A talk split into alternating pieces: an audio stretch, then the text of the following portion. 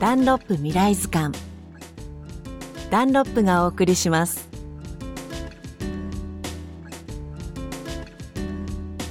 こんにちは吉田美穂です。今日の話題は鯉のぼり。青空の下風に乗って泳ぐ大きなものではなくて家の中で飾ることを前提に作られた手すきの和紙でできた鯉のぼりがあるんです。がけているのは富山県富山市にある慶樹社という会社です。長い歴史を誇る富山の八尾和紙でブックカバーや名刺入れなどさまざまな加工品を作っている慶樹社30年ほど前から鯉のぼりを作っています。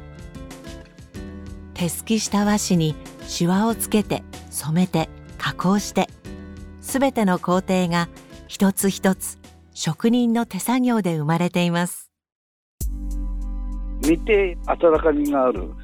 で触ってみるとその肌触りがいいというところで和紙はね人に馴染んでいける素材の一つだと思うんで機械的に作るんではなくてやはり人の手で一つ一つものを作っていくことによってその和紙の持っている特徴というものも伝わっていくんじゃないかなというふうに思いますけどやっぱり人の心をつかむっていうのは人が人をつないでいくっていう感じなのかなというふうに思いますけどね。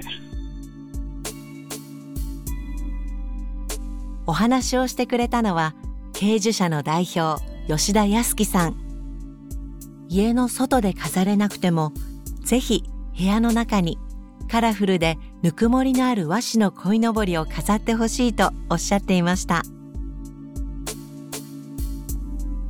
この番組ではお聞きのあなたからも宝物を募集しています。毎月3名の方に番組オリジナルのクオカードをプレゼントします。詳しくは未来図鑑のホームページへどうぞ。100年後の子どもたちに日本の美しい文化や自然を伝えたい。そんな思いからダンロップが取り組んでいる環境保護活動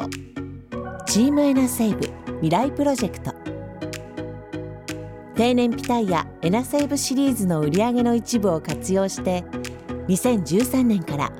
日本ユネスコ協会連盟とともに全国各地で取り組んでいます。これからも地球と人の明日を守るために